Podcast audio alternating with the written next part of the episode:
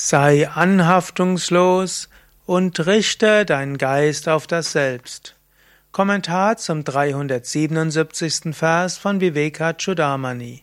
Shankara schreibt: Für den, dessen Geist beherrscht ist, sehe ich nichts, was größeres Glück brächte als Losgelöstheit Vairagya. Wenn das verbunden ist mit einer klaren Erkenntnis des Selbst, Atma Bodha, dann führt das zu absoluter Herrschaft innerhalb und außerhalb, Swarajya und Samrajya.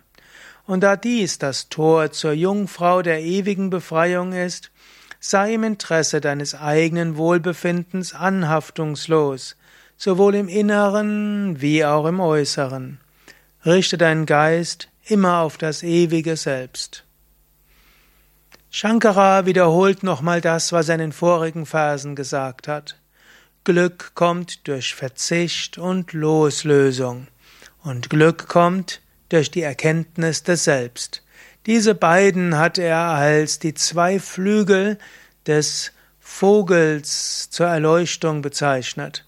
Das eine ist immer wieder verzichten, immer wieder loslassen, äußerer wie auch innerer Verzicht der äußere Verzicht eben auf Sinnesobjekte, Besitz, Position und so weiter und inneren Verzicht, Verzicht auf Identifikation mit deinen Fähigkeiten, deinen Möglichkeiten und so weiter, Persönlichkeit, Temperament.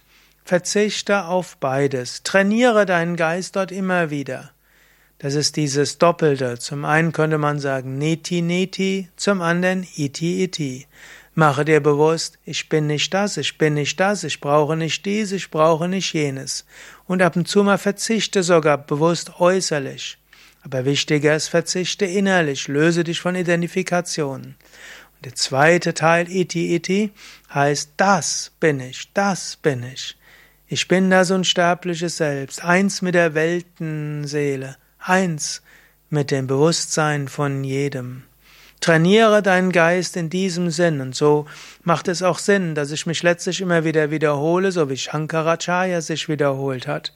Wenn du tatsächlich jeden Tag einen Vers anhörst und aus diesem, aus dem Geist dieses Verses lebst, dann wirst du jeden Tag ein klein wenig mehr dich lösen und ein klein wenig mehr Brahman erfahren, jeden Tag ein klein wenig mehr Freude erfahren.